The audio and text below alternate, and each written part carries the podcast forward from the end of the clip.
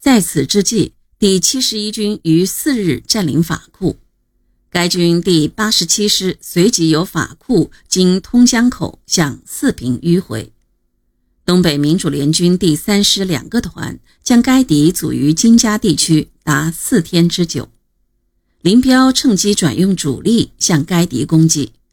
他以第三师第十旅、第八旅及山东第一师万义第七纵队等部，在四平以南之大洼附近布置了伏击战场。当敌第八十七师于四月十五日进至大洼以南之金山堡等十余村落时，将其包围，战至十六日上午七时，共歼敌四千余人，我伤亡一千五百余人。敌人的攻势并未由于两次战斗失利减弱下来，东北民主联军的被动局面并未扭转，四平战场形势依然严峻。从敌我力量和战场形势分析。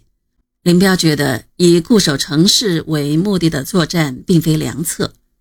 经过在梨树县城指挥所的布满地图的办公室的来回踱步得出的结论，他觉得有必要向毛泽东陈述自己的想法。十一日，他致电东北局和中央，在敌新一军第七十一军向四平进攻的情形下。在蒋介石继续增兵东北的情况下，我固守四平和夺取长春的可能性和东北和平迅速实现的可能性均不大，因此我军方针似应以消灭敌人为主，而不以保卫城市为主，以免被迫作战。其结果既不能保卫城市，又损失了力量，而造成以后虽遇有利条件。亦不能歼灭敌人，故我意目前方针似应脱离被迫作战，采取主动进攻。对于难夺取与巩固之城市，则不必过分勉强去争取，以免束缚军队行动。在敌继续增兵与进攻的条件下，四平之巩固与长春之夺取均无甚大把握，因此我建议。我军应采取以便利于消灭敌人有生力量为主，作为当前行动的基本方针。建议停止对长春之攻击，将一切攻击长春的兵力的极大部分迅速南下，向四平街前进，与此间部队会合，求得我作战兵力之集中，以便作战。同时，对四平街的保持应以不造成军队之被迫作战为主。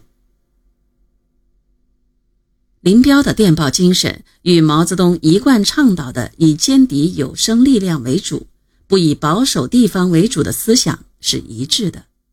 十二日，毛泽东回电，同意林真子电，以集中力量歼灭敌人为主，不以固守城市为主。并需统筹全局，做长期打算。长春如有可靠内应及在力量上有把握，则占领之；否则放弃占领计划。但以一部占领飞机场，阻敌空运，以利谈判。